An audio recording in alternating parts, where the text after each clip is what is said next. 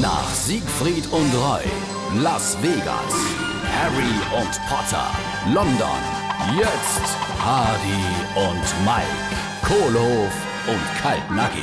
Mensch, also was die Kraft der Autosuggestion doch alles bewirken kann. Hä? Wie, wie bitte? Ich sagte, was die Kraft der Autosuggestion alles bewirken kann. Äh, Menschen, das wieder. Äh, Ey, hol mal unser neuer Show-Teaser. Oh, oh, oh, du, das gefährliche Biest von gestern Abend.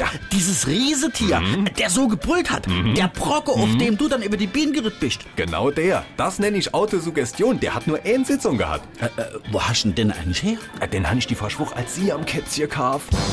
Hardy und Mike, Kohlehof und Kaltnackig. Gibt's auch als SR3 Podcast.